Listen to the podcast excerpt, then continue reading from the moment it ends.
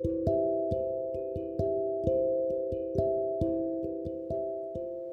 んばんは。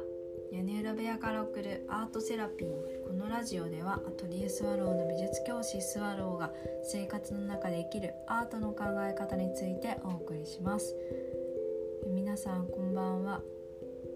冬至も終わって本当に冬に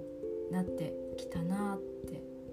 思っています。あの最近なんですけど「以下」っていう言葉を知って今日はそれについてお話をしたいと思います。あの「以下」って異なるに化けるって書いて「以下」って言うんですけど私は最近この言葉を初めて知りました。ただ意味を読んだらうんずっとやってきたなって思ってでこれに言葉があるんだって初めて知ったんですけどどういうことかというとあの例え話をした方が早いと思うのでお話しするんですがあのマルセル・デュシャンっていうアーティストが昔いてその方は「泉」というタイトルであの便器を美術館に展示しようとしたんですよ。でそれは美術館の人に止められて展示することにはならなかったんですけど彼は「あの泉」というタイトルで便器を展示しようって思ったんですよね。でそこまでの歴史でずっとこう絵画というものがヨーロッパでいろんな手法で描かれてきた歴史があっ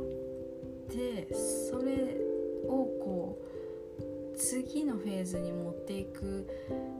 持っていきたかったんだと思うんですよ。新しい視点を一緒に見たいと思ったんじゃないかなと思うんですけどでそう便器なんだけどそれを「泉」というタイトルで飾ろうってこれが「以下」っていうことで普段はじゃあそれは便器なんですけどタイトルを付け替えることで全く違う世界の全く違うものに非日常のものとして受け取る。っていう効果が出ると人ってそういう風に見るんですよね。面白いんですけど。でましてや美術館に飾られていたりなんかしたらこれには何か意味があるのかなとか人って見方を変えるから面白いですよねそれって。うん、でその効果を知っているからそういう風に見るのはどうかなと思って出品されたんだと思うんですけどこれってすごく大事なことだと思うんですよね。一つの見方ではなくて2つ目の見方があるとその目の前にしてるものに対して2個の視点を持っているから、うん、どちらがいいというわけでもなくてこうよりそのもののことを深く知れるとか相反するものを知ることで面白さがこう増すとかねそういう広がりを与えると思うんですよね。だから私あの日常でそう美術館と関係ない場所でも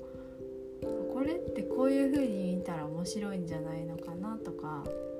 他にはどんな見方があるんだろうなとかそういう風にしていつも見ているんですけど、